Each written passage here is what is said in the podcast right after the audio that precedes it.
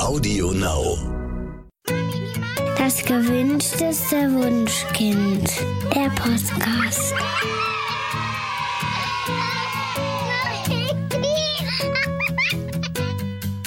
Hallo und herzlich willkommen zu Das gewünschteste Wunschkind, der Podcast. Äh, heute zu Gast im Studio sind Alu Kitzero und Konstantin Mantei, äh, die mit Jan-Uwe Rogge, der ebenfalls heute zugeschaltet ist und uns Fragen beantworten wird, gemeinsam ein Buch geschrieben haben. Ähm, das Buch erschien im GU-Verlag und heißt Geschwister, eine ganz besondere Liebe. Hallo Alu und hallo Konsti. Hallo. Hallo, Katja. Und herzlich willkommen, Herr Rogge. Äh, Wir freuen uns, dass Sie in unserem Podcast sind. Herr Rogge, wie sind Sie denn darauf gekommen, äh, die beiden BloggerInnen Alu Kitzero und Konstantin Mantei zu fragen, ob sie gemeinsam ein Buch schreiben wollen? Ja, das ist im Prinzip äh, ganz einfach. Ähm, als ich an meiner Planung für das neue Buch über Geschwister äh, war, haben der Verlag und ich uns überlegt, ob wir mit nicht mit Eltern, Blogger und Bloggerinnen zusammenarbeiten wollen. Ich habe mich dann auf die Suche gemacht. Ja, und da gab es natürlich in diesem Markt, wenn ich das so sagen will, eine ganze Menge an Angeboten. Und äh, ja, ich habe durchgeschaut sozusagen und dann ist mein Blick auf Alu und auf Konsti gefallen. Ich fand äh, deren Blog sehr alltagsnah, sehr praktisch. Sie haben drei Kinder und da lag es natürlich nahe, äh, sie zu kontaktieren. Das haben wir gemacht. Ich habe sie in Berlin getroffen und äh, ja, wir fahren, waren uns sofort äh, sympathisch. Wir haben dann ein längeres Gespräch gehabt in Berlin, haben die Aufgaben verteilt und sind uns so im Laufe der Arbeit näher gekommen. Und es hat ganz viel Spaß gemacht, mit den beiden äh, zusammenzuarbeiten, diese ganz verschiedenen Praxisfelder, Alu und Konsti aus dem Familienalltag und ich so aus meiner Beratungs- und Seminararbeit. Und ich denke, es ist ein sehr spannendes, sehr unterhaltsames, gut lesbares Buch geworden. Alu und Konsti, was ist denn das Besondere an eurem Buch? Also bedürfnisorientierte Geschwisterbücher gibt es ja mittlerweile doch einige und auch einige sehr gute. Das freut mich natürlich, dass unser Buch damit wenigstens gut ist. Ähm, ich glaube, die Bedürfnisorientierung ist gar nicht ganz so der Fokus. Das ist schon auch das, wie wir beide Elternschaft in großen Teilen einfach verstehen und auch versuchen zu leben. Aber wir haben irgendwie gedacht, es fehlt für uns noch so ein Kompendium, wo einfach ganz viel angerissen, zusammengefasst wird. Ich sehe es nicht als den Ratgeber, der jetzt irgendwie ganz doll in die Tiefe an allen Stellen geht. Ich finde es auch wichtig, dass wir viele Verweise haben auf andere, zum Beispiel auf euer Buch. Und was mir so auffällt, manchmal, wenn ich so drüber nachdenke, teilweise ist Geschwister fast schon zu einengt, weil wir uns auch ganz dem Thema Kinder widmen. Mhm. Genau, also das äh, sozusagen, wir haben wirklich einfach länger überlegt, was für ein Buch kann es sein. Und es ist ähm, unserer Meinung nach ein absolutes Einsteigerbuch und Überblicksbuch, Mhm. wo wir versuchen, verschiedene Themen darzustellen, die zu dem äh, Themen, auch zum Themenkomplex Geschwister gehören. Und wir aber ganz klar auch deutlich machen, dass wenn man sich für bestimmte Themen, Fragestellungen interessiert, dass man dann woanders weiterlesen muss. Okay. Okay. Ähm, ich habe natürlich euer Buch gelesen. Ähm, ich fand es erstmal ungewöhnlich, dass ihr am Anfang des Buches äh, auf Betreuungsformen ähm, in den ersten Jahren eingeht. Also ähm, ihr habt über die Betreuung zu Hause geschrieben, in der Kita, den Übergang zur Schule, ähm, auch über nötige Schulwechsel. Ähm, warum fandet ihr denn wichtig, äh, das jetzt in ein Buch über Geschwister reinzunehmen? Unser Erfahren ist einfach, dass die Grundidee, die wir bei K1 hatten, bei unserem ersten Kind, wir nummerieren unsere Kinder meistens durch, wenn wir darüber reden oder Das schreiben. ist, das ist so Twitter-typisch auch, ne? K1, K2, K3. Das, genau, das ist aus lieber die Kurzform.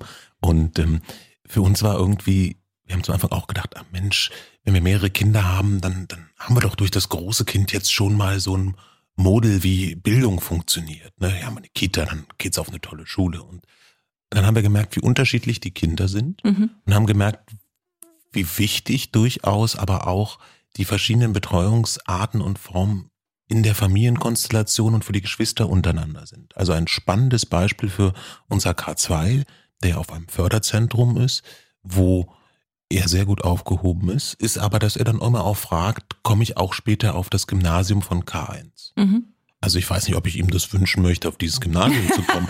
Aber ähm, na klar kann der irgendwann später bestimmt auch aufs Gymnasium gehen, aber ja. jetzt ist er in einem anderen Bildungsweg. Oder ja. auch, wir haben ihn dann damals irgendwann aus der Kita rausgenommen, in eine andere Kita gesteckt, weil wir merkten, das ist seinen Bedürfnissen äh, naheliegender das passt mehr zu ihm. Mhm. Und äh, deswegen ist für uns irgendwie das auch ganz wichtig, weil der Alltag der Kinder ist in den Einrichtungen und es spiegelt sich dann halt auf uns als Familie und auch auf die Interaktion zwischen den Geschwistern durchaus wieder.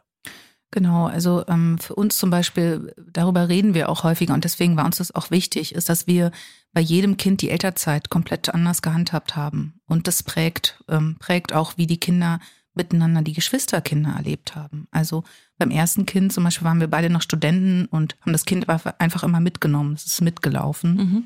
Beim zweiten Kind hat äh, mein Mann ein Jahr Elternzeit genommen. Ich bin Vollzeit arbeiten gegangen. Ähm, das Kind haben wir nach einem Jahr in die Betreuung gegeben. Ähm, also, ne, also das sind einfach unterschiedliche Herangehensweisen und das prägt aber auch die, die Geschwisterbeziehungen. Warum war ich da schon in der Kita? Warum geht der erst später? ähm, kommen wir in dieselbe Gruppe, äh, warum hat er eine andere Kita als ich? Also deswegen haben wir gesagt, wir finden das ein wichtiges Thema, weil wir das einfach aus persönlichen Empfinden so, ja, als wichtig empfinden. Ja, finde ich gut. Ich war, wie gesagt, nur überrascht. Dass, also ich hätte das jetzt nicht ins Buch reingenommen, aber jetzt, wo ihr das erklärt, finde ich es auch super. Ähm, ihr habt ja drei Kinder. Ähm, äh, Ihr, wie habt ihr denn euer großes Kind und dann später auch die beiden großen Kinder auf die Ankunft jeweils des Geschwisterkindes vorbereitet? Also lief das entspannt ab bei euch oder gab es da Krisen? Also die Vorbereitung an sich lief erstmal entspannt ab. Die mhm. Krisen kommen ja immer dann erst, wenn das quasi das, das Kind geliefert ist, sozusagen. Ja. Ähm, genau, also beim, bei unserem zweiten Kind ähm, lief das relativ entspannt ab. Ähm, da da, da hatte ich auch Zeit, sozusagen, da eine Entspannung mitzubringen. Ne? Also da habe ich noch studiert und dann habe ich ein bisschen gearbeitet, aber es war irgendwie so generell, unser Modus war relativ entspannt. Viel mhm. aus der Kita rausnehmen können, sie auch mal mitnehmen können zu Arztterminen zum Beispiel. Mhm. Ähm, bei unserem dritten Kind haben wir es ein bisschen anders gehandhabt. Da haben wir gedacht, wir gehen es ein bisschen professioneller an und haben sogar einen Geschwisterkurs für die Kinder gebucht vorher oh. bei unserer Hebamme. Okay. Allerdings ist dann der mittlere krank geworden und nur die große hat ihn absolviert. Die kannte aber ja generell schon so ein bisschen, mhm. was auf sie zukommt, ja. war aber trotzdem stolz, dass sie so dieses Zertifikat hatte und uns später auch belehren konnte, wie man welche Dinge dann äh, angeht, als das Baby da war. Wie, wie alt war sie da? Da war sie neun. Ach so, okay. Genau. Und der mittlere ja sechs bei unserem dritten Kind. Wir haben ja recht große Altersabstände. Mhm. Insofern muss man auch sagen, dass wir natürlich Glück haben, dass die Kinder auch schon sehr bewusst die Schwangerschaften und auch die Geburten und äh, so miterleben konnten. Und ich sag mal so, also in der Vorbereitung selber habe ich es als relativ entspannt empfunden. Unentspannt wurde es dann, wenn das Baby da war. Mhm. Und okay, und was, was habt ihr, gab es da irgendwie Geheimtipps, wie ihr die aufgefangen habt, die Kinder? Oder? Also wir haben immer schon ähm, das Glück gehabt, dass wir uns einfach da gut reinteilen konnten. Also in den, na gut, also ich habe dann natürlich auch schwer gearbeitet, als dann das äh, dritte Kind da war, aber es gab doch viele Phasen, wo wir dann einfach die Kinder dem anderen übergeholfen haben und damit schon mal aus der Situation genommen haben. Mhm. Und dann gibt's bei uns ganz oft ein Gespräch über das, was passiert ist. Und das hat vielfach gereicht. Nicht immer, da gibt es dann auch so Wiederholungstaten. Und dann muss man überlegen, wie bringt man jetzt für die Kinder das sichtbare Problem, was sie haben, ein bisschen aus der Welt. Und ja, das ist dann natürlich viel besprechen, ein bisschen auf Einsicht hoffen, die natürlich ganz oft so nicht da ist. Nicht? Und ein bisschen auch dieses, ja, sie erstmal ernst nehmen in ihrem Frust, in ihrer Wut auch über das Geschwisterkind ich glaube, dass das in vielen Dingen dann schon geklappt hat.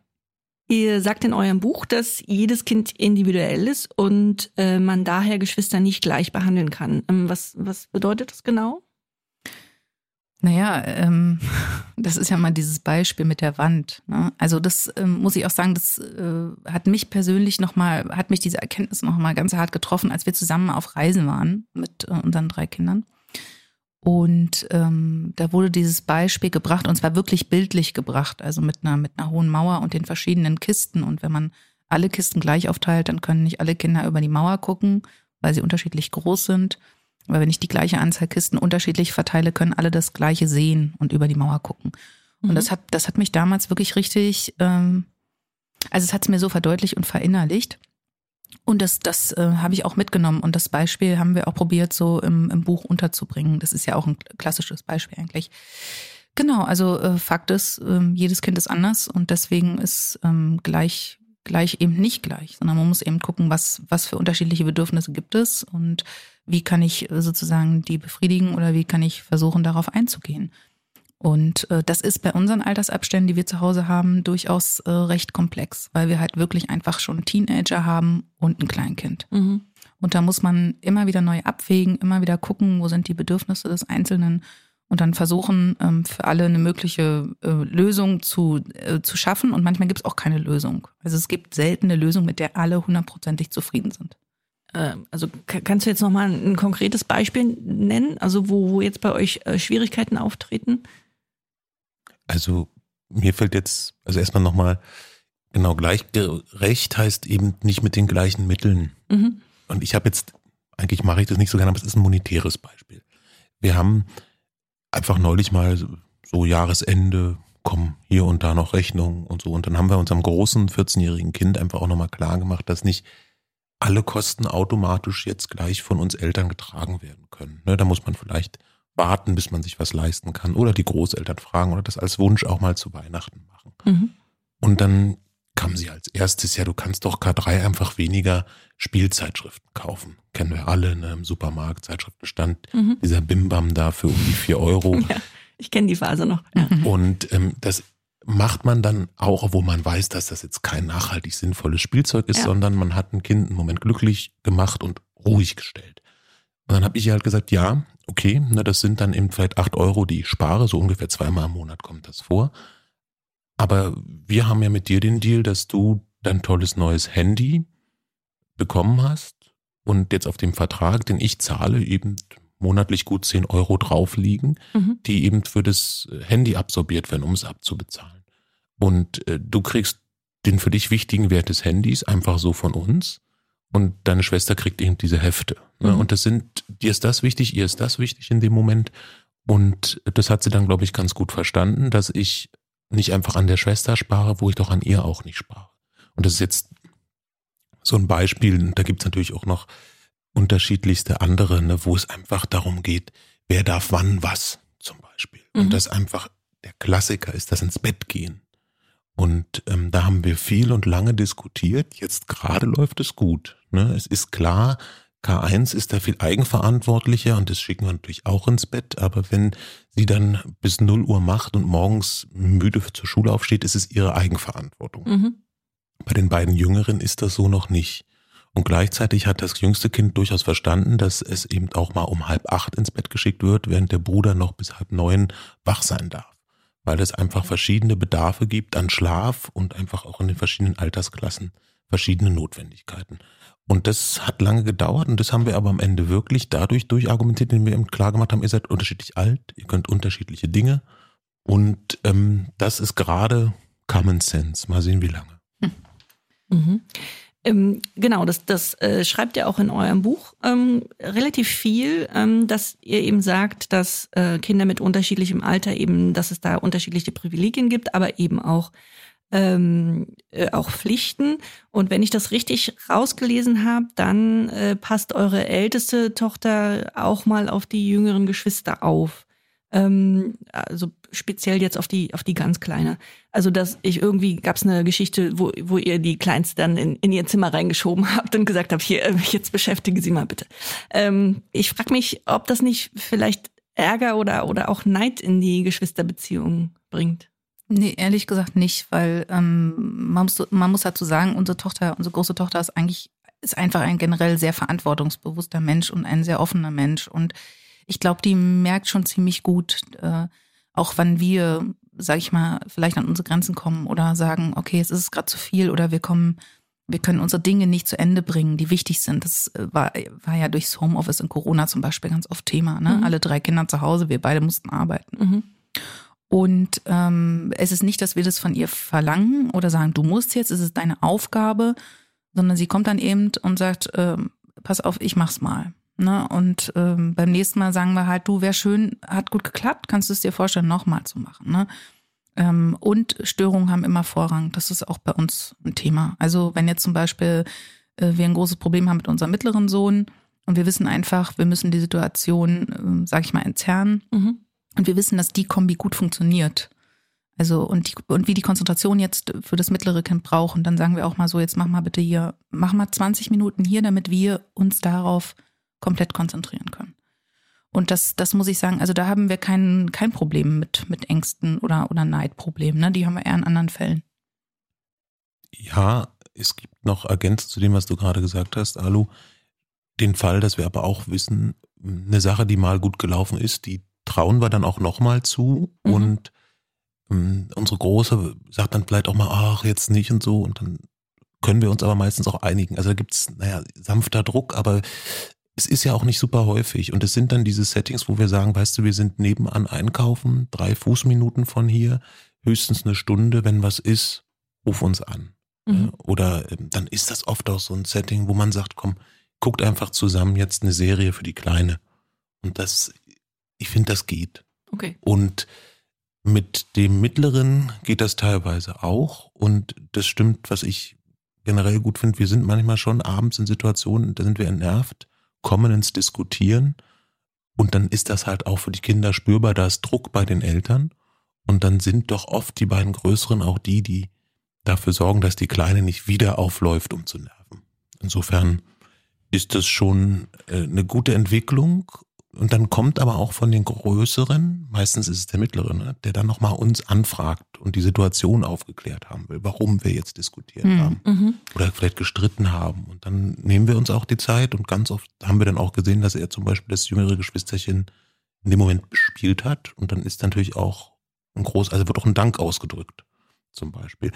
Und insofern passt das schon, da ist eine, also sie merken schon, also die Verantwortung ist jetzt nicht die, immer nur die größte Freiwilligkeit oder jetzt nicht das, was sie am liebsten machten, aber sie mhm. sind bereit, sich dann auch in die Pflicht in Anführungsstrichen nehmen zu lassen. Cool. Liegt es vielleicht, du hattest ja gesagt, ihr habt relativ große Altersabstände, liegt es vielleicht auch daran, dass ähm, eure, eure Kinder eben mit, also sag mal nochmal, wie, wie die Altersabstände waren? Na, ähm, unsere großen Kinder sind fast vier Jahre auseinander und der Abstand dann zu, zwischen der kleinsten und größten sind neun Jahre und zwischen dem mittleren und der kleinsten sechs. Okay. Also wir könnten es auch in Alterszahlen ausdrücken. 14, 10, 5. Genau. Und ähm, nächstes Jahr sind sie übrigens richtig cool. Da sind sie alle fünf Jahre auseinander für einen kurzen Zeitraum. Ah, okay. Richtig cool. Habe ich mir letztens schon so überlegt. Genau. Ähm, ja, ich denke, das hängt damit zusammen, aber es hängt auch, ist auch eine Typfrage. Das muss ich echt nochmal klar sagen. Also mhm. unsere große Tochter ist einfach ein sehr empathischer, äh, sozialer Mensch. Das ist, das ist so. Und mhm. ähm, ich glaube, die ist genervt von ihren Geschwistern, die ist im Moment von allem genervt. Also am schlimmsten, am meisten ist sie also. am meisten von uns genervt irgendwie. Aber sie ist auch eigentlich schon sehr stolz darauf, dass sie, dass sie ein Ansprechpartner ist, auch für die Kleine. Dass die mhm. Kleine auch zu ihr kommt und sagt, kannst du mir Zöpfe machen? Hast du Lust, dass wir was spielen? Das findet sie schon auch cool. Und das ist etwas, was wir auch natürlich fördern, weil ich finde es total toll, dass sie so eine gute Beziehung zueinander haben. Ja, absolut. Ähm, ähm, Herr Rogge, dass ältere Geschwister im Gegensatz zu den Jüngeren eben mehr Privilegien haben und dann aber eben auch mehr Pflichten. Das wird ja tatsächlich schon seit jeher in, in vielen Familien so gehandhabt. Ähm, jetzt sehe ich aber häufig bei Bekannten, dass das eben doch zu, zu Unmut oder auch Geschwisterstreit führen kann. Also beispielsweise äh, leben in meinem Haus zwei Schwestern die ältere ist zehn, also etwa so alt wie meine Töchter, und die jüngere ist sieben Jahre alt. Und die Mutter besteht darauf, dass die ältere die jüngere immer mitnimmt zum Spielen, ähm, was die großen Mädchen alle ziemlich nervt. Also die kleine weint ganz häufig noch oder schreit, ähm, wenn's, wenn jetzt sozusagen das Spielen nicht nach ihren Wünschen läuft. Und ähm, ich weiß, dass die Große immer wieder sagt, äh, sie will alleine mit ihren Freundinnen spielen. Das sagt sie auch zu mir. Ähm, äh, und ich, die Mutter besteht aber darauf, dass sie eben die ältere Schwester ist und dementsprechend auch auf ihre kleine Schwester aufpassen muss und sie einbeziehen soll. Ähm, wie sehen Sie das denn? Äh, ist das wirklich die Pflicht der ältesten Tochter? Es geht nicht ähm, um äh, Privilegien, sondern äh, Geschwister sind im besten Sinne Rivalen. Rivalen aus dem lateinischen Rivales, das sind die Bewohner die am Fluss wohnen und sich äh, sozusagen die Grundstücke teilen müssen. Und das älteste Kind wohnt halt schon am längsten da und hat damit natürlich auch ein Stück weit äh, mehr Ansprüche und es hat natürlich damit auch mehr Möglichkeiten, sich am Grundstück zu entfalten und es muss lernen im Laufe äh, sozusagen der Entwicklung, seiner Entwicklung und der Entwicklung, wenn andere Kinder kommen, ja, dass die Grundstücke ein Stück weit aufgeteilt werden. Und natürlich hat das älteste Kind dabei Privilegien, aber es hat natürlich auch zugleich äh, Pflichten, mehr Pflichten als beispielsweise die jüngeren äh, äh, Geschwisterkinder. Man kann Geschwisterkinder nicht gleich behandeln, äh, man muss äh, ihnen gerecht werden. Und diese Dynamik sozusagen in den Erziehungsalltag äh, reinzubringen, das ist eine wichtige Aufgabe, nicht nur der Eltern, äh, sondern auch äh, der Geschwister selber. Also das heißt, auch das ältere Geschwisterkind hat natürlich äh, auf der einen Seite seine Räume, die es nur für sich hat, aber es hat auch bestimmte Aufgaben in der äh, Familie und Rechten und Pflichten müssen sozusagen in einer Balance gehalten werden. Und stimmt die Balance nicht, dann wird das ältere Geschwisterkind äh, durch sein Tun darauf aufmerksam machen, dass da etwas nicht stimmt. Sie merken, ich rede vom älteren Geschwisterkind und vom jüngeren Geschwisterkind. Wir haben in dem Buch diese, dieser Terminus vom großen und vom kleinen Kind vermieden. Das Wort du bist groß, ja, an das ältere Kind bringt häufig schon auch äh, ja Anforderungen äh, an dieses Kind mit, was es und Anforderungen, die es nicht selten auch äh, einlösen kann. Das heißt also, man sollte sich bemühen, vom älteren und jüngeren Kind äh, zu reden. Dann wird man diesen unterschiedlichen Geschwisterkonstellationen auch gerecht. Alu und Konsti, was sagt man den Geschwistern, die es gemein finden, dass das Nesthäkchen jetzt zum Beispiel noch nicht so viel im Haushalt mithelfen muss? Oder sagen wir, das kleinste äh, Kind beschwert sich, dass es nie neue Klamotten bekommt, sondern immer die abgelegten von den Geschwistern auftragen soll? Oder äh, wenn ich mich richtig erinnere, gibt es in eurem Buch ähm, ein Beispiel von Pia, ähm, die beim Essen sehr, sehr viel Chaos veranstaltet wenn sie nicht als erstes das Essen bekommt. Also sie wirft den Suppenteller um, also sie schmeißt Erbsen, die Spaghetti landen auf dem Boden und so weiter. Und die Lösung in eurem Buch für die Familie ist, dass Pia eben immer als Erste das Essen bekommt, ähm, weil sie ja die Älteste ist. Und der kleine Bruder Ole, der kriegt, kriegt das auch erstmal nicht mit, der ist noch zu klein dafür. Aber mit vier Jahren merkt er dann eben doch, ähm, dass er immer als Zweites aufbekommt und fragt dann vorsichtig, ähm, wann er groß genug ist, um auch mal als erstes aufgetan ähm, zu bekommen. Ähm, was antwortet man dem kleinen Ole? Ich glaube, ich habe so, als du es nochmal erzählt hast, jetzt äh, unser Beispiel aus dem Buch, ich merke, man merkt schon immer, es ist natürlich auch immer ein bisschen Lug und Trug, den Eltern da mit den Kindern machen müssen. Mhm. Nicht? Und ähm, ich glaube, so ganz sauber äh, geht das nie. Also Fairness bleibt dehnbar. Und ich denke, dass an dem Fallbeispiel man dann natürlich neu verhandeln muss. Und dann muss der Ole auch zu seinem Recht kommen. Und mhm. dann kann man nur hoffen, Pia saß eine Weile auf dem Essensthron. Das ist auch natürlich super ideal, was, was da beschrieben wird. Ähm, wenn ich jetzt so, so oft erlebt man das ja bei uns auch nicht, dass das so sauber funktioniert, alle an einem Tisch und dann wird gewartet, wer zuerst kriegt und so. Das ist manchmal eher auch ein Hauen und Stechen. Aber wenn es dann so ist, dann muss man irgendwann dem Jüngeren auch sagen, äh, oder der Größeren auch sagen, Entschuldigung, jetzt ist der Jüngere dran, ihr müsst euch das vielleicht teilen, mal mhm. du, mal er. Das ist etwas, was wir bei uns auch gut hinkriegen. Das ähm, gibt bestimmte Gerichte spannenderweise, wo die Jüngste sich immer vordrängeln will. Und dann gibt's andere, mhm. ähm, also zum Beispiel Nudelgerichte, das ist mehr so, da muss der Mittlere, der ist, das, das sind Nudeln. Das Kohlenhydrate. oder auch bei Pizza ist der Mittlere auch so. Und bei so diesen diesem, wo bisschen gesünder läuft, äh, wo es ein bisschen gesünder abläuft, da lässt sich die, ist die jüngste eigentlich total, also Brokkoli, Blumenkohl, so eine Sachen, das will die immer als erstes und das geht spannenderweise. Das hat sie so eingegruft.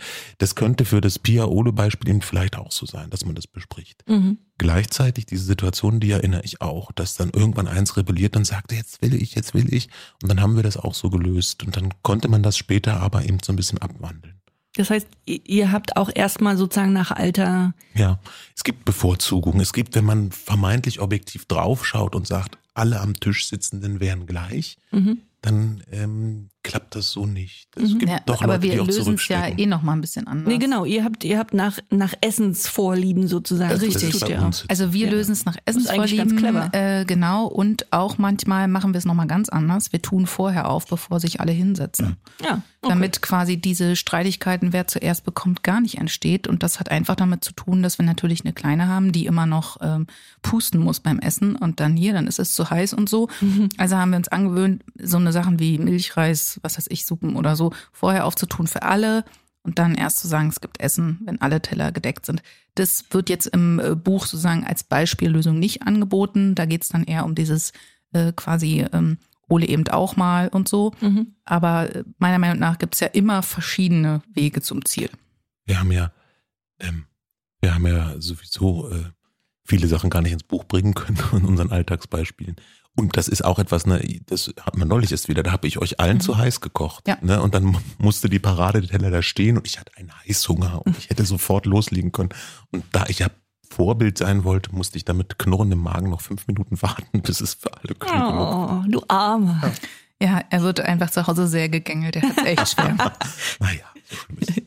Äh, stellen wir die Frage mal an Herrn Rogge ähm, und bleiben bei diesem Beispiel. Also ähm, tatsächlich frage ich mich, ob das Nachgeben der Eltern, also dass Pia eben jahrelang äh, als erstes Essen aufgetan bekommt, nicht ein Einknicken vor Pias tatsächlich absichtlich provozierendem Verhalten ist. Also wird sie da nicht irgendwie für das Essenwerfen belohnt?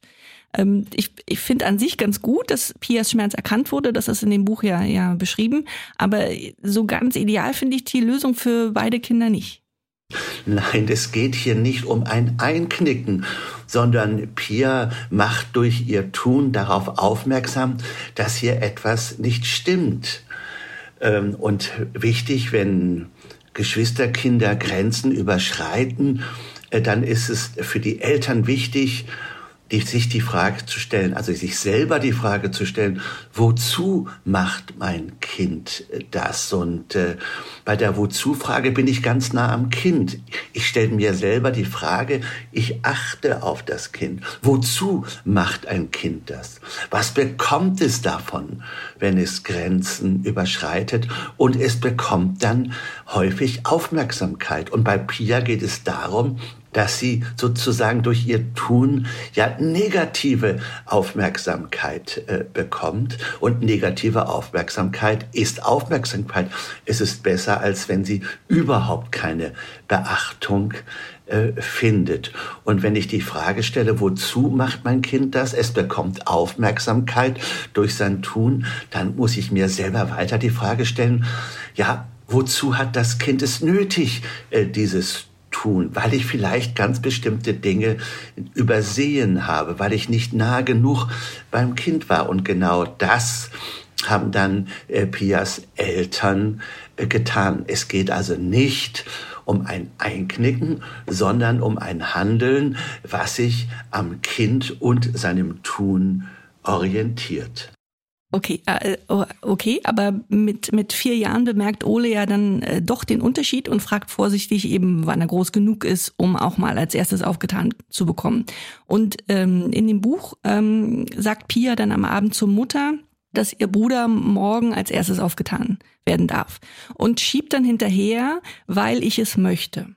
Und es klingt jetzt äh, für mich auf den ersten Blick erstmal nett, also so, so als ob das Mädchen jetzt einsichtig äh, ge gewesen wäre und, und, und großzügig. Aber ähm, mich macht dieses, weil ich es möchte, auch nachdenklich. Also was passiert denn, wenn Pia doch nicht mehr möchte? Also wird ihr dann wieder als erstes aufgetan oder ja, wie, wie erklärt man denn Ole, dass er, weil er halt der Zweitgeborene ist, an dieser Stelle irgendwie immer zurückstecken muss? Genau das ist der Ansatz. Das heißt also, Erziehung ist nicht Vorbereitung auf das Leben. Erziehung ist das Leben selbst. Es passiert in jedem Augenblick. Wichtig ist, im Hier und Jetzt zu bleiben. Und Ole merkt dann, und dann kann ich sozusagen anders intervenieren. Dann kann ich Ole beispielsweise unter vier Augen erklären, dass er sozusagen der Jüngere ist. Aber ich kann dann auch mit der Pia darüber reden, dass sie vielleicht jetzt auch dem Ole das eine oder andere zugesteht. Genau das ist es. Kinder ins Leben zu begleiten, heißt immer im Hier und Jetzt zu bleiben und heißt nicht schon äh, an den über, über, übernächsten Tag zu denken. Wenn ein Kind drei ist, ist es drei und nicht vier. Und wenn es vier ist, ist es vier und nicht fünf. Und das Gleiche gilt auch äh, für äh, die Pia in dem Fall. Und dann fragen Sie noch mal, was passiert denn, wenn Pia es nicht mehr möchte? Dann muss ich sozusagen ähm, mir überlegen, was will sie vielleicht dann? Das ist doch die Herausforderung, nicht Lösungen für ein für alle Mal zu entwickeln, sondern Kinder ins Leben zu begleiten und sich jeden Tag auf das Kind aufs Neue nochmal einzustellen.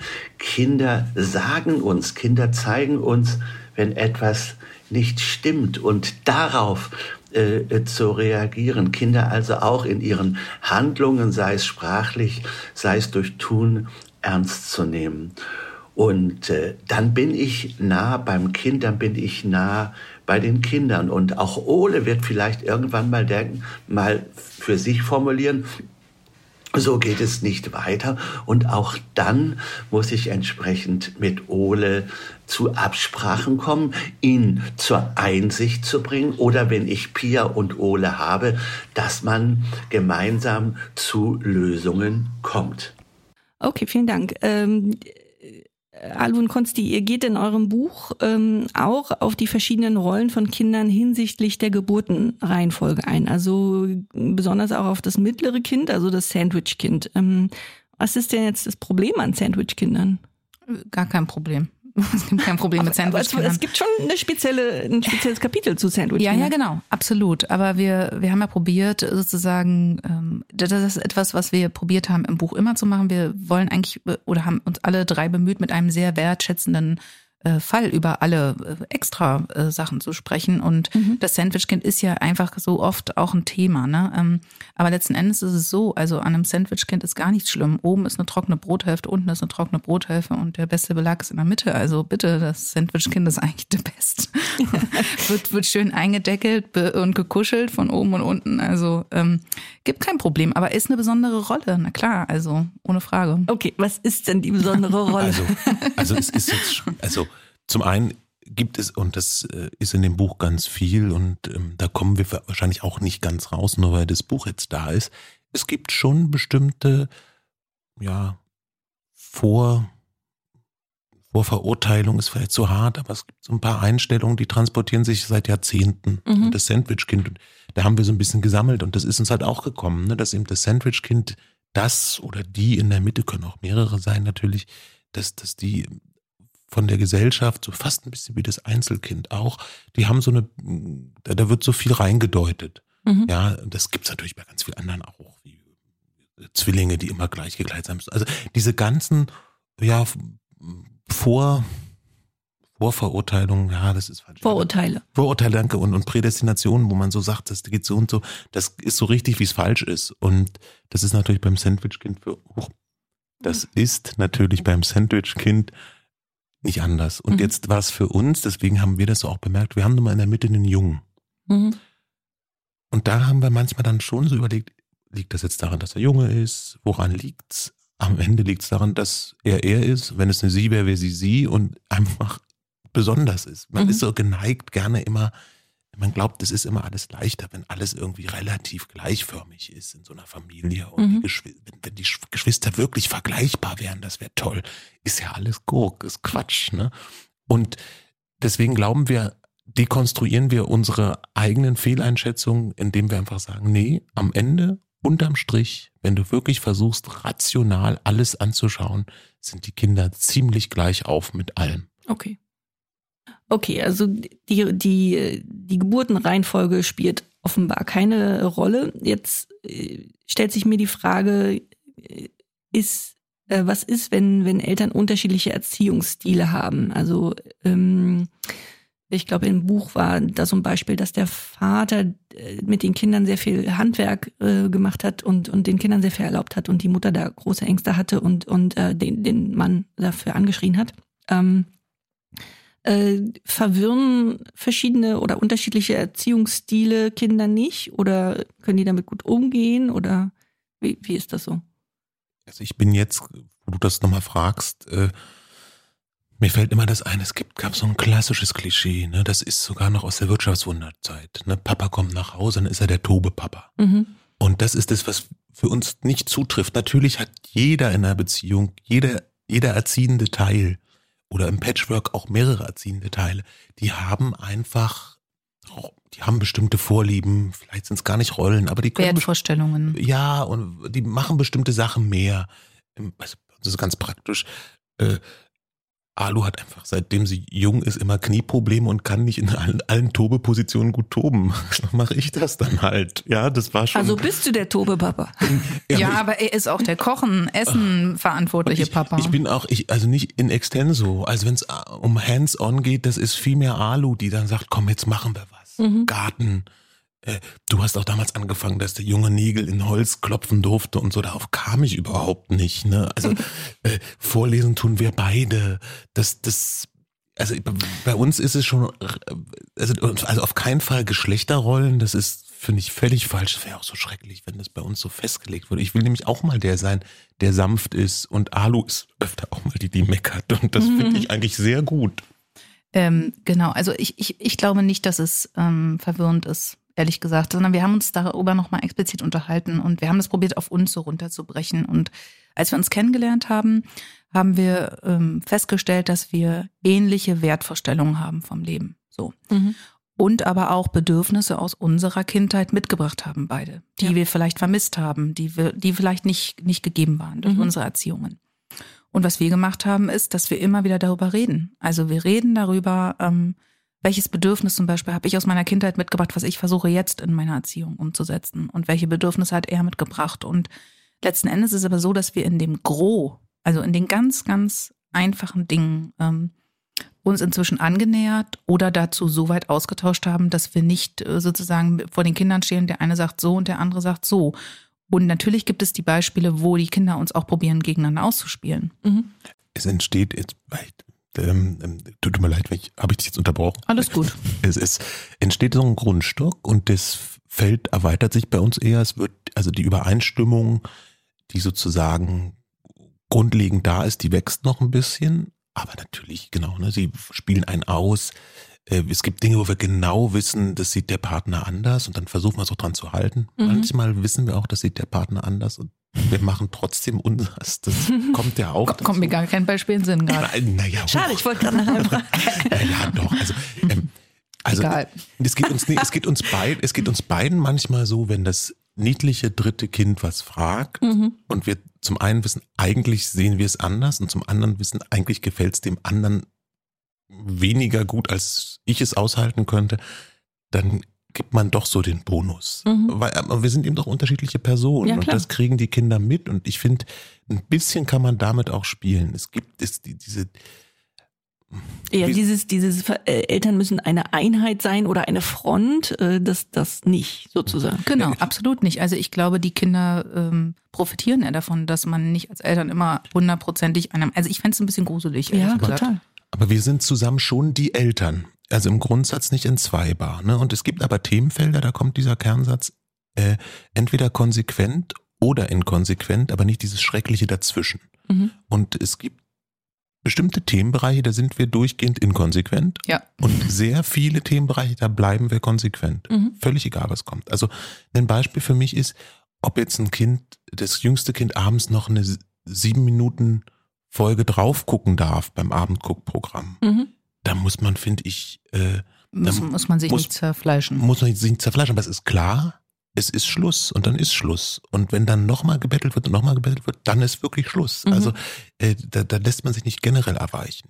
Aber ob es nur eine mehr oder weniger ist, das ist Verhandlungsmasse. Ja, und da, da würden wir auch unterschiedlich rangehen, äh, durchaus in diesen Situationen. Wie du bist denn strenger, oder? Ich bin strenger, auf jeden Fall. Ich bin die strengere bei uns Hättest zu du doch gar nicht sagen müssen. Nee, es ist, es ist so. Es ist ein Fakt. Ich bin einfach strenger, aber das ist auch wieder eine Prägungssache. Okay, und, äh, kann ich jetzt fragen, warum, Ja, äh, warum, äh, warum äh, willst du sozusagen dann nicht, dass sie noch eine Folge guckt? Naja, der Punkt ist sozusagen, dass ich in meinem Kopf einen zeitlichen Ablauf habe. Ah. Und der zeitliche Ablauf würde dann durch weitere sieben Minuten gestört werden. Meistens weiß ich aber auch, ähm, ob ich jetzt zehn Minuten diskutiere darüber, ob sie noch eine Folge gucken kann Mhm. Ja, ja. oder sie noch eine Folge guckt. Das kleinere, äh, also übel, das klingt so ein bisschen blöd, aber Ja. die leichtere Lösung zum Ziel zu kommen, ist dann doch eben die sieben Minuten gucken lassen. Aber Mhm. ja, äh, definitiv, da sind wir uns nicht immer einig, aber wir sind ja nun doch schon eine Weile Eltern, Mhm. ähm, äh, können wir das eben auch gut austarieren. Und wie gesagt, also dass, dass Kinder davon verwirrt sind, das würde ich eher nicht, äh, würde ich eher nicht so sehen. Das finde ich eine gute Erklärung. Ich dachte früher immer, es geht ja ums Prinzip. Aber es geht ja gar nicht um dies, das Prinzip in der Sache, sondern um dein, das stimmt schon, du hast recht. Nee, ich aber, bin jemand, ich stehe ich stehe auf zeitliche Abläufe. Ja. Ich mag äh, nicht gern zu spät kommen.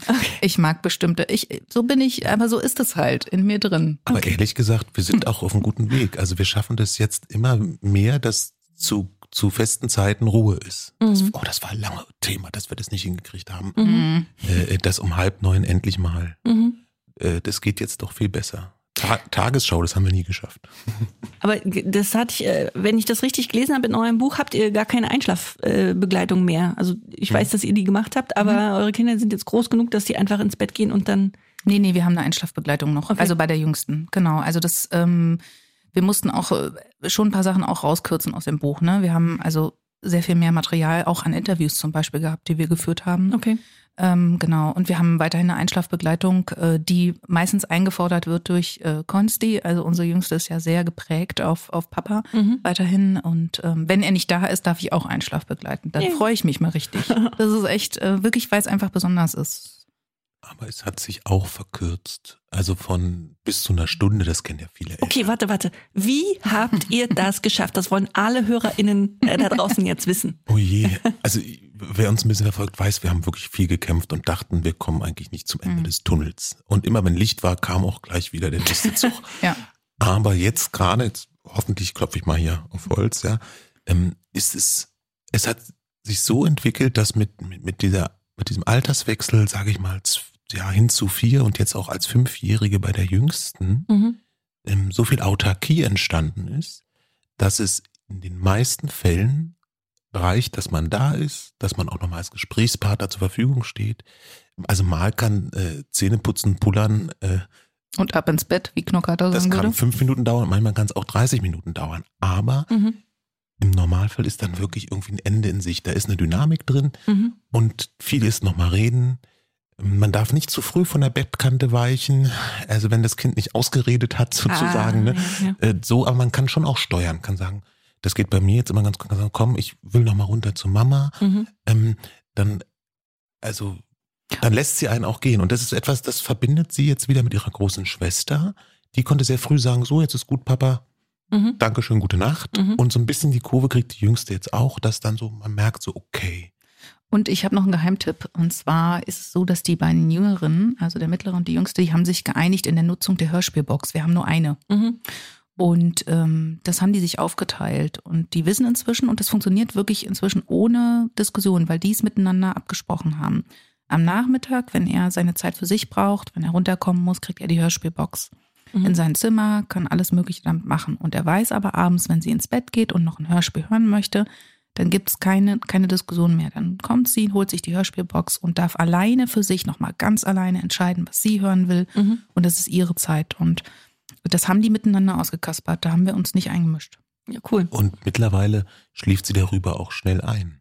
Das ist, also, Hörspielbox ist auch ein Riesenfeld. Darf das Kind noch was hören zum Einschlafen? Gibt es Leute, die sind strikt dagegen und so. Mhm, mhm. Und wir hatten teilweise auch den Glauben verloren, weil äh, das probate Mittel schien uns langsam äh, so wegzugleiten, weil sie teilweise dann irgendwie nach dem vierten Hörspiel noch, äh, noch wach war. Und Ja. jetzt im letzten halben Jahr, äh, Anfangslied, also meistens ist in Mitte des Hörspiels ratzt das Kind, man kann es ausmachen und Frieden ist. Okay, dann, also vielleicht liegt es einfach wirklich am Alter, äh, Mhm. dass das, das äh, so Äh, fünf diese wir. magische. okay. Ja, aber es war bei den anderen, und das war ja unser Schrecken, bei den anderen haben wir das Hatten wir schneller das nicht. geregelt gehabt. Ja. Ne? Und bei ihr. Ja, oh ja. Ich glaube, es geht vielen Eltern so. Ähm, was vielen Eltern auch so geht, ist, dass sich Geschwister streiten. Ähm, und ihr schreibt in eurem Buch, dass es wichtig ist, ähm, dass sich Geschwister streiten. Was ist denn die konstruktive Seite von, von Geschwisterstreit? Also jetzt muss ich gleich mal, weil ich, äh, mir fällt ein alter Begriff an aus dem Studium. Gegnerschaft ist keine Feindschaft. Okay. Das ist was ganz Wichtiges. Ja. Sie sollen natürlich unbedingt lernen, sich aneinander abzuarbeiten. Und zum Anfang ist es ja wenig mit Argumenten gespickt, sondern es ist viel körperlich. Handgreiflich, genau. Genau. Mhm. Und ähm, die Diskussion, die wir immer führen, ist, wann ähm, intervenieren wir? Anne interveniert schneller, ich weniger schnell. Und jetzt äh, sage ich meine Sicht, danach Schatz, sagst du bestimmt deine. ich glaube halt, solange dieses ähm, so noch funktioniert, dass sie das selber noch gedreht kriegen. Also, mal, wenn die Jüngste im Schwitzkasten des Älteren ist oder äh, Umgekehrt. oder umgekehrt, die Jüngere auf dem äh, Älteren sitzt und der sich nicht mehr bewegen kann, also es körperlich einfach wirklich einschränkend wird, Mhm. dann muss man natürlich dazwischen. Da geht's um, um Leib und Wohl. Aber es gibt viele Stufen dazwischen, wo teilweise auch so eine Auseinandersetzung einfach mal durchgespielt werden muss. Also da gibt's dann zwischendurch Türen knallen und so, und dann erleben wir auch, äh, dass dann das, wo Eltern oft so schnell dazwischen gehen, sich dann am Ende dreht und nach einer halben Stunde einfach gesagt wird, also entweder sie versuchen es noch ein bisschen zu klären, das ist natürlich toll, das ist für uns Erwachsene super, wenn da noch Klärung kommt, Mhm. oder aber es ist vergessen und kannst du jetzt mit mir das machen? Ja. Dann passiert das oft. Äh, Ich glaube, sie brauchen das auch einfach. Also wo sollen sie es dann üben, wenn nicht zu Hause? Ja, also das ist der geschützte Rahmen, wo sie streiten üben können. Also ähm, auch das sozusagen wieder etwas, was uns beide auch äh, unterscheidet in unserer in unserer Erziehung, wie wir geprägt worden sind. Ähm, ich habe das zu Hause nicht so gut gelernt. Ich kann das auch nicht so besonders gut Mhm. weiterhin.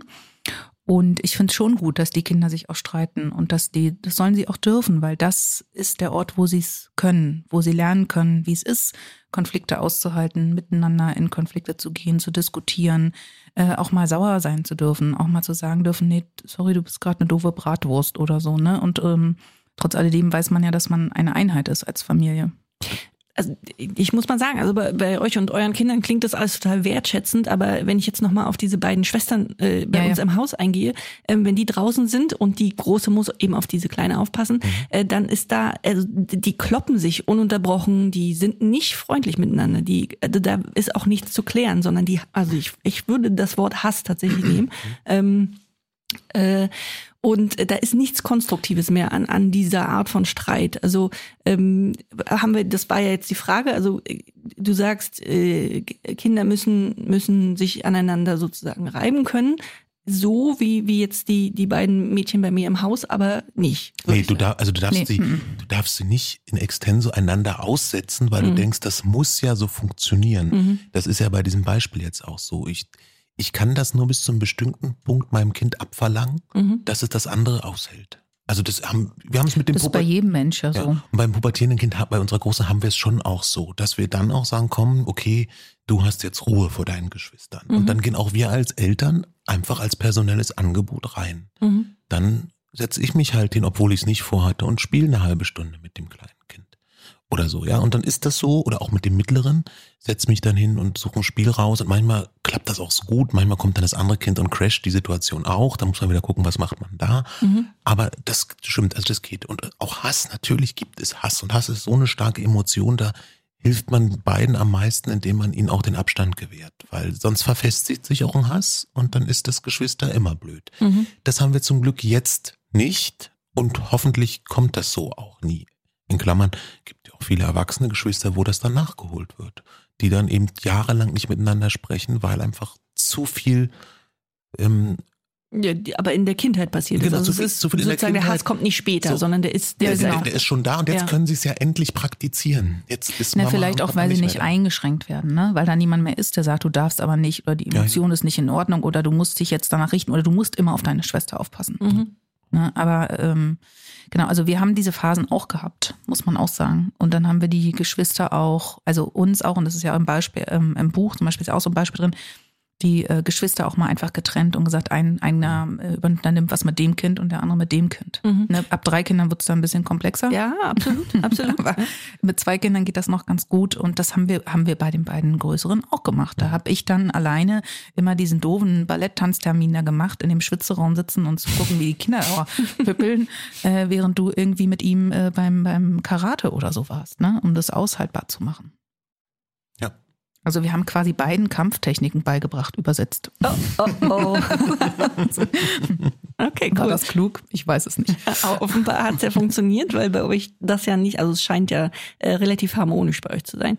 Ähm, jetzt äh, in, in eurem Buch äh, nehmen Rituale einen sehr großen Raum ein, finde ich. Ähm, Ihr seid offenbar alle drei Fans von Ritualen. Ähm, jetzt sagt mir mal, also ich bin jetzt nicht so ein, ich, bei mir, also bei uns gibt es auch Rituale, aber ich bin jetzt nicht so, dass ich sage, okay, Rituale äh, helfen jetzt aus allem raus.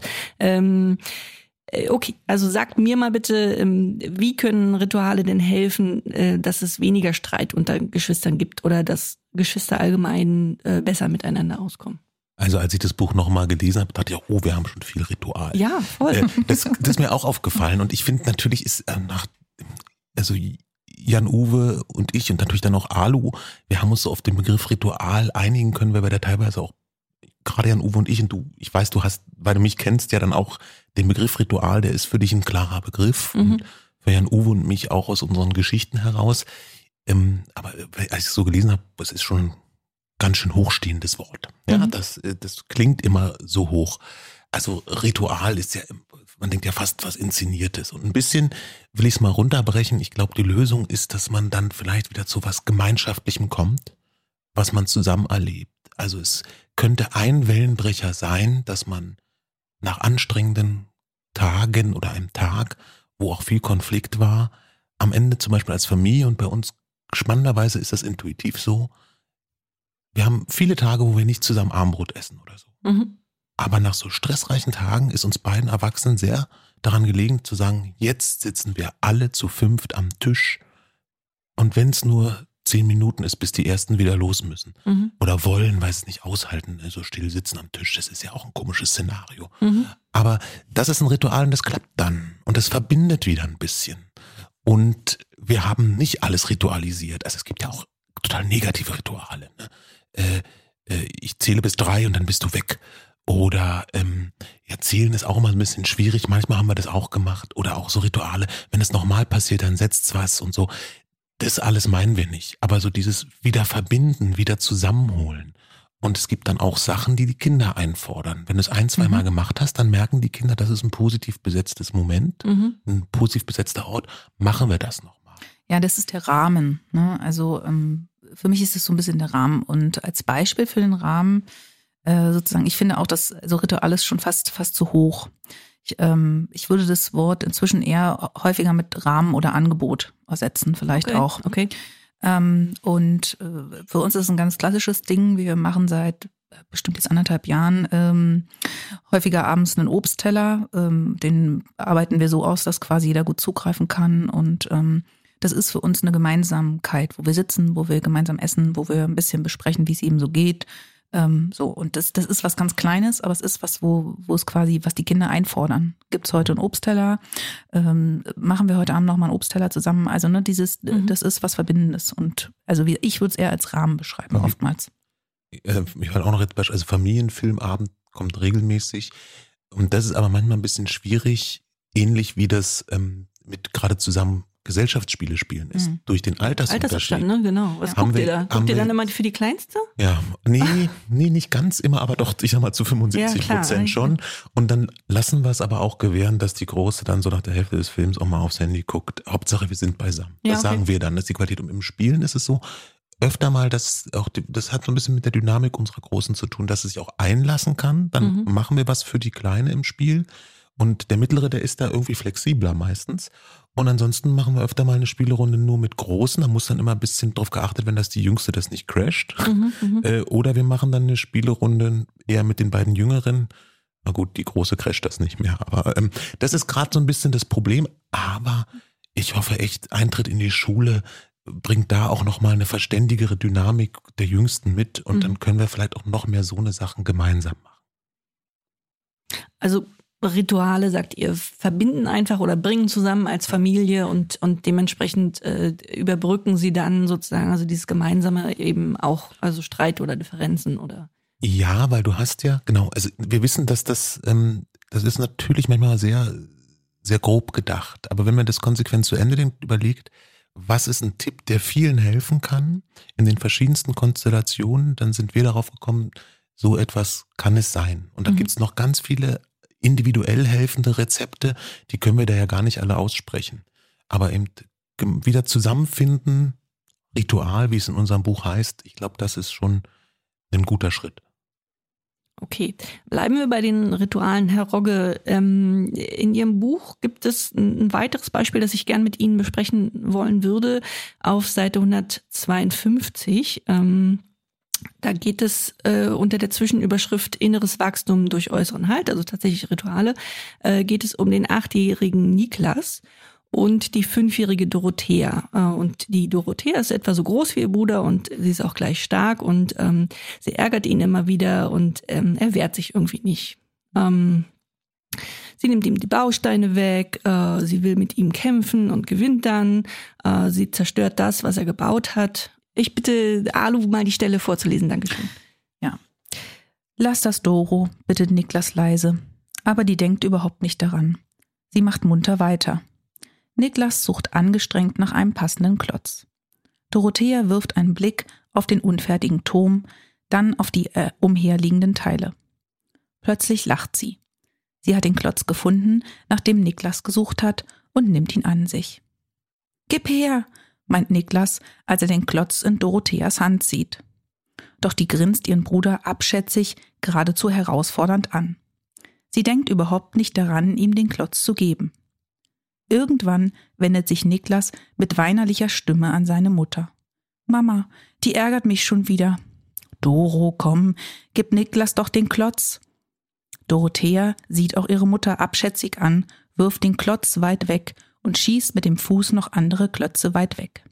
Sie grinst Niklas dabei mitleidig an, der, einem Häufchen elend gleich, mit hängenden Schultern dasteht. Genau, vielen Dank. Als ich das äh, Beispiel zum ersten Mal gelesen habe, dachte ich so, wow, okay, äh, warum benimmt sich die Kleine denn so? Ähm, leider wird das im Buch nicht aufgelöst, aber dafür haben wir ja den Podcast. Ähm, können Sie sich vielleicht noch daran erinnern, was Dorothea dazu gebracht hat, so ich sag mal, extrem provozierend mit ihrem Bruder und so auch respektlos mit ihrer Mutter umzugehen? Uns kam es in diesem Beispiel darauf an, dass es auch eine Form von Geschwisterrivalität äh, gibt.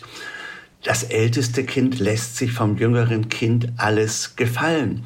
Und indem sich dieses ältere Kind alles gefallen lässt, bekommt es wieder etwas. Also die Frage, wozu lässt Niklas sich alles gefallen? Uns ging es in diesem Beispiel gar nicht so sehr äh, um die Dorothea, sondern eher um Niklas Handeln, darum, dass er für sich durch sein Tun auf sich aufmerksam äh, macht. Und äh, ich denke, Dorothea geht nicht statistisch mit ihm um, sondern sie probiert Grenzen aus, die der Niklas ihr äh, nicht setzt. Okay, äh, das das Beispiel geht ja noch ein Stück weiter. Also die Eltern führen beim Abendritual dann eine Entspannungsmassage für Niklas ein und buchen, um jetzt den ständigen Vergleich der Kinder miteinander aufzuheben, einen Schwimmkurs für Niklas.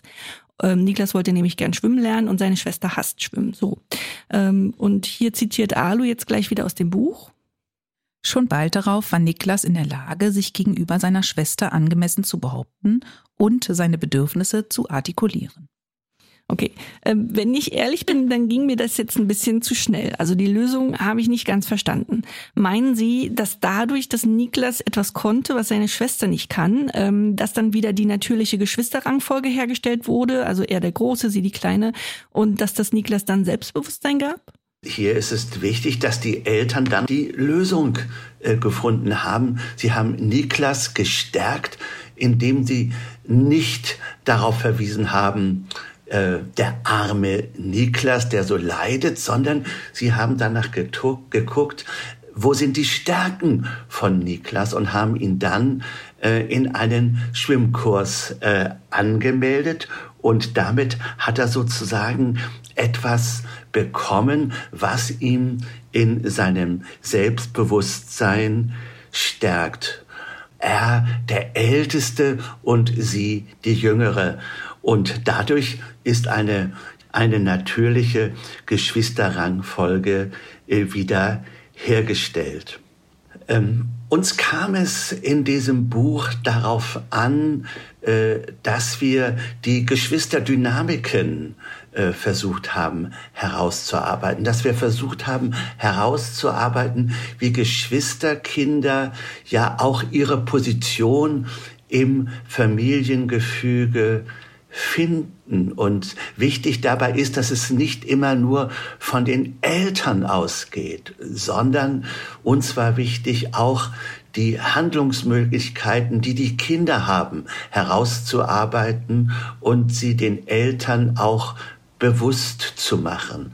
Erziehung hat nichts zu tun mit Ziehen. Erziehen hat zu tun mit in Beziehung äh, treten, in Beziehung zu sich selber, selber und im, äh, in der Beziehung zu den Kindern. Und die können durchaus verschieden sein. Das heißt, aus der Sicht der Eltern ist es äh, wichtig, auf die Aktionen der Kinder zu achten. In den Aktionen der Kinder sind immer Botschaften an uns und die Kinder möchten Handlungen, möchten handeln, nicht ständig Eltern, die über äh, das Beste, die richtige Lösung äh, nachdenken. Mir hat einmal äh, ein Kind gesagt, zehn Jahre, Herr Rocke, meine Mama will mein Bestes. Was bleibt dann für mich? Sie wollen handelnde Eltern und es gibt eine wunderbare Geschichte äh, von Paul Watzlawick, einem meiner Lehrer und der hat äh, folgende Situation geschildert, den, Unterschied äh, zwischen ähm, ja, amerikanischen, angelsächsischen Eltern und europäisch. Und dabei meinte er vor allen Dingen die deutschsprachigen Eltern. Er hat geschrieben, angelsächsische Eltern äh, sitzen am See und überlegen sich, was passiert wohl, wenn wir einen Stein in diesen See reinschmeißen. Und sie schmeißen den Stein hinein und äh, ja und gucken dann die Wellen an, die dadurch entstanden sind. Und wenn ihnen die Wellen zu hoch sind, dann nehmen sie noch einen Stein und schmeißen ihn wieder rein. Und wenn die ihnen die Wellen zu flach sind, nehmen sie wieder einen Stein und schmeißen ihn noch mal rein, um die Wellen anders zu gestalten. Europäische Eltern sitzen am gleichen See und überlegen sich, was wohl passiert, wenn sie einen Stein reinwerfen. Und wenn sie nicht gestorben sind, dann sitzen sie immer noch da. Kinder möchten handelnde Eltern, äh, von denen sie spüren, sie sind in Beziehung zu mir und sie sind in Beziehung zu sich selber. Okay, vielen Dank. Ähm, jetzt nochmal zu Alu und Konsti. Ihr macht, und das ist ja auch tatsächlich ein Ritual bei euch, an den Wochenenden häufig Ausflüge mit dem Fahrrad. Ähm, aber nicht alle eure Kinder finden das so super. Also Alu hat da eine kleine Anekdote aufgeschrieben. Äh, kannst du die kurz vorlesen? Ja, kann ich machen. Das ist das Abenteuer Familienausflug. An den Wochenenden unternimmt man etwas als Familie für ein Gefühl der Zusammengehörigkeit. So habe ich das mal gelernt. Wir üben uns also seit einiger Zeit im Mainstream und schlagen den Kindern am Sonntag immer mal wieder ein Ausflugsziele in der Nähe vor. Bevor wir losradeln können, diskutiert das große Kind ungelogen 30 Minuten lang den langen Ausflug mit uns. Wie, warum, weshalb und wieso? Als wir dann endlich loskommen und die Füße auf die Pedale stellen, diskutiert das mittlere Kind den Sinn des Ausflugs, denn zu Hause ist doch auch ganz schön und überhaupt. Im Lastenrad sitzend meckert es lautstark und ich wünsche mir einen lärmdämmenden Fahrradhelm. Während wir so durch die Gegend radeln, suche ich meine Entspannung. Ich kann sie bei Unternehmungen wie diesen eher selten finden. Dieser ganze Stress im Vorhinein, Brote machen, Kinder anziehen und packen, als würde man sich auf eine vierwöchige Bergexpedition vorbereiten. All das schlägt auf meine Stimmung. Eine ganze Weile radeln wir so, links und rechts ziehen die Landschaften in Zeitlupe vorbei. Vorne im Lastenrad wird nun abwechselnd gemeckert und gegessen. Die große Tochter findet das ganze Familiending irgendwann so blöd, dass sie sogar vom Rad absteigt und nur noch schieben will. Ich habe das Gefühl, dass dieser ganze Ausflug ein Fehler ist und seufze. Als wir endlich am Ziel ankommen, wohlgemerkt, es waren acht Kilometer und nicht 120, gibt es für alle Eis und Limo. Die Laune bessert sich, aber mir graust schon vor dem Rückweg. Wie lange werden wir wohl zurück brauchen? Zwei Stunden? Wir Eltern gucken uns tief in die Augen. Sind diese Ausflüge ein Fehler? Muten wir den Kindern vielleicht zu viel Natur zu? Sind wir vielleicht nicht gemacht für diese Familienausflüge? Wieso schaffen andere Familien das nur so gut? Unsere Gedanken kreisen. Während ich zweifle, rennen zwei von drei Kindern auf den Spielplatz und streichen Esel. Nein, nicht die Eltern, obwohl wir vielleicht auch Esel sind. Es sind viele Familien dort. Sie sehen so friedlich aus und packen alle ihre Picknickdecken aus. Nach einer Stunde Freizeit vor Ort schwingen wir uns zurück auf die Räder. Auf dem Rückweg wird gar nicht gemeckert. Es ist sehr erstaunlich. Die große Tochter überholt uns Eltern sogar mehrfach auf ihrem Sportbike und macht Selfies am Radweg. Zu Hause parkt sie ihr Rad dann aber mit den Worten, beim nächsten Mal komme ich nicht mehr mit. Ich schließe die Tür auf und wir Eltern gucken uns in die Augen. Nächstes Wochenende radeln wir zu einem kleinen Schloss in der Nähe. Ist nur doppelt so weit weg und sieht richtig idyllisch aus. Den Weg habe ich schon rausgesucht, wird mir ins Ohr geflüstert. Ich runzle die Stirn und kichere ein bisschen hysterisch. Dann fange ich innerlich eine Packliste an. Zwölf Kilometer Radtour mit drei Kindern? Wahrscheinlich brauchen wir dafür einen Anhänger. Ich denke, äh, diese Situation äh, kennen wirklich viele Eltern. Also Ausflüge sind echt, äh, also zumindest das, das Diskutieren vorher oft die Hölle. Ähm, was ratet ihr Eltern denn da? Einfach keine Ausflüge mehr machen? Oder? Nee, ach, ich, ich glaube, man so ein bisschen gehört zum Familienleben dazu, dass man sich selber immer herausfordert. Mhm. Und ähm, Bange machen gilt halt nicht immer. Und wir haben das also oft diesen e-, Effekt, dass wir dann doch alle zusammen unterwegs sind und es mehr oder weniger fast gut war für die Kinder. Manchmal, die Große will das immer nicht so eingestehen, ja. aber es ist eher so, dass natürlich das Programm, was wir dann bieten, schon abgewogen ist. Und wir haben auch Freunde, die sind, wo die totale Wanderfreaks sind und wo anscheinend alle Kinder dieses, äh, auch alle drei Kinder anscheinend äh, das total mögen. Mhm. Ich freue mich dann immer und frage mich, wo sind wir damals falsch abgebogen, ja, dass ja, wir das nicht. Aber da, da klappt das dann und wir haben aber auch viele, wo das ähnlich ist wie bei uns und noch schlimmer. Wir kennen auch Leute, die dann immer noch schneller einknicken als wir.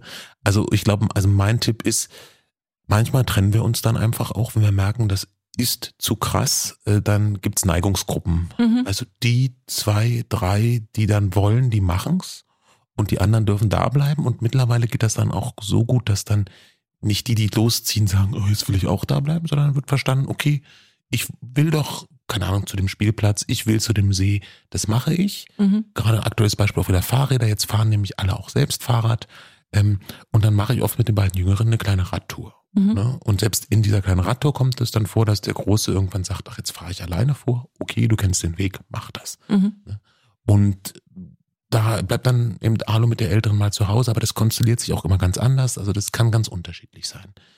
Eine Sache, die mir dann auch immer auffällt, ist, dass natürlich wir auch die sind, die, wir wollen los. Wir, wir also es ist natürlich immer schwierig, keinen Stress aus, äh, als Eltern keinen Stress auszustrahlen. Vielleicht ist das manchmal auch ein Teil des Problems. Ne? Das, das, das kurbelt sich dann so hoch, mhm. wie auch von einer Urlaubsreise, dass das natürlich erstmal auch der, die Stimmung aller runterzieht und dann auch nochmal ein bisschen Konflikte befördert.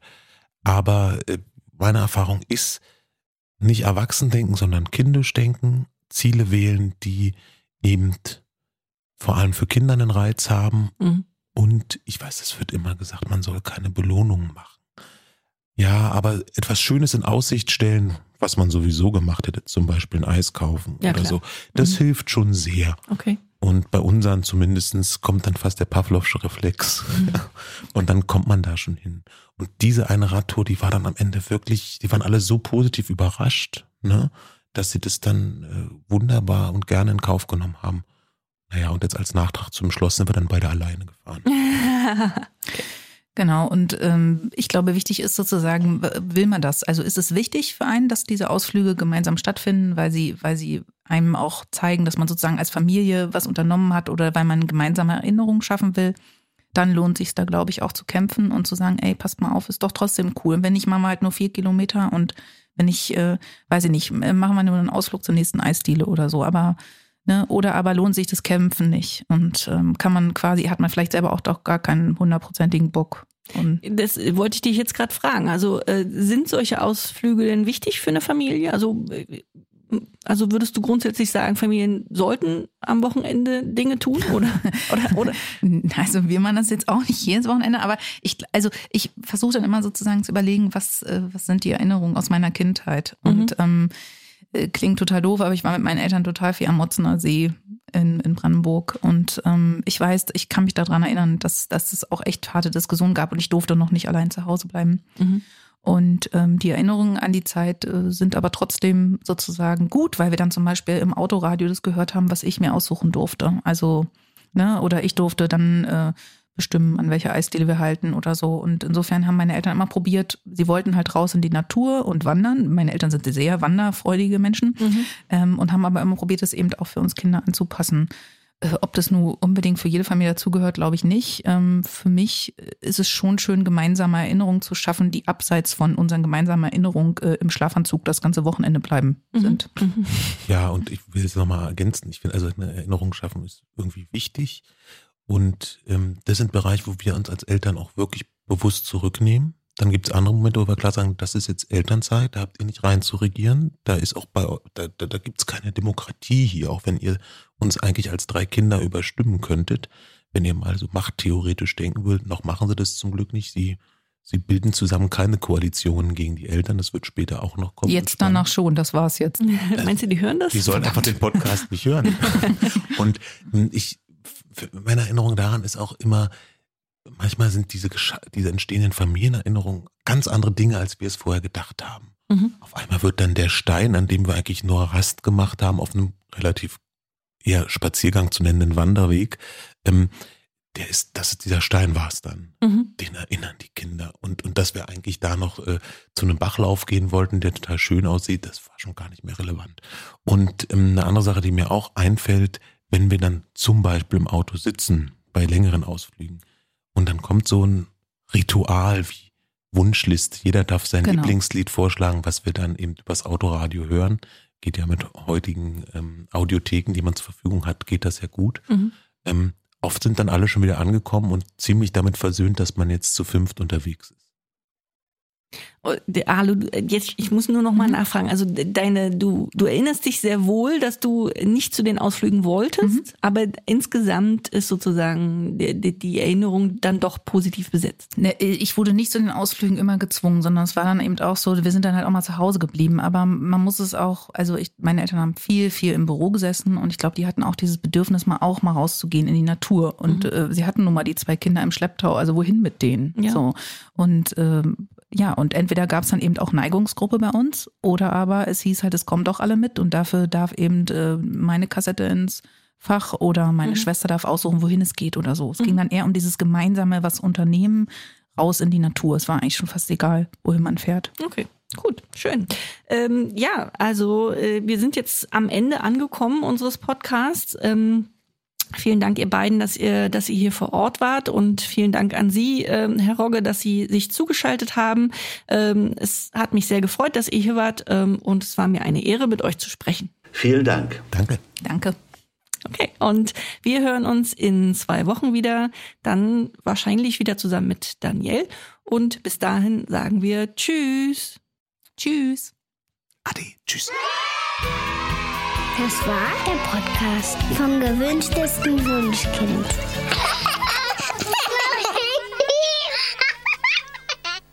Und damit ihr die Zeit bis zur nächsten Podcast-Folge von Das gewünschteste Wunschkind überbrücken könnt, haben wir noch einen Podcast-Tipp für euch. Dafür lassen wir den Podcaster selbst zu Wort kommen. Hey, hier ist Christopher Kohn von Alles, was zählt. Wir haben jetzt endlich unseren eigenen Podcast. Bei uns bekommst du Backstage-Infos vom Set und hörst die Schauspieler so privat wie noch nie. Wir machen uns quasi nackig. Und deswegen ist es vielleicht auch ganz gut, dass ihr uns nur hören könnt. Einschalten lohnt sich. Alle zwei Wochen, immer donnerstags, nur hier auf Audio Now. Der Alles, was zählt Podcast. Audio Now.